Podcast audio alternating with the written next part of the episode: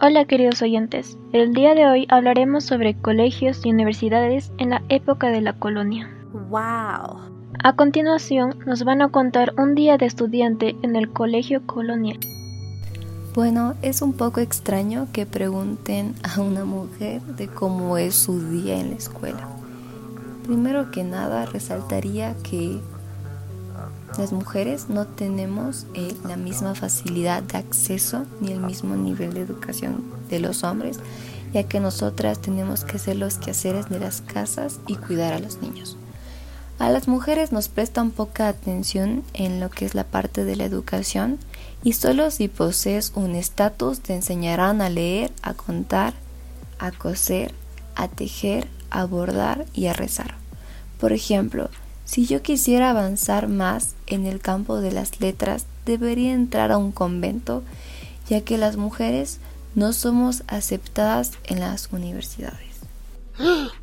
Algo también que se puede destacar en las escuelas es que están divididas por clases sociales, indígenas, mestizos y españoles. Qué interesante. Y ustedes nos dirán, ¿había universidades en la colonia? Y pues sí, ahora escucharemos cómo es un día de un estudiante en la Universidad Colonial. Un día de universidad en la colonia es bastante complejo. Lo primero que puedo recalcar es la ausencia de damas. Únicamente los varones tenemos permitido asistir a la institución. También puedo decir que esta se ve bastante influenciada por lo que es la religión y política. Es más, nuestra universidad tiene su propia capilla y capellán.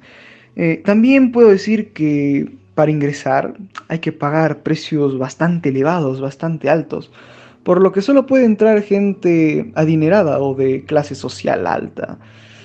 Pero en general la educación es muy buena, o sea, es bastante buena. Además solo te especializas en una materia.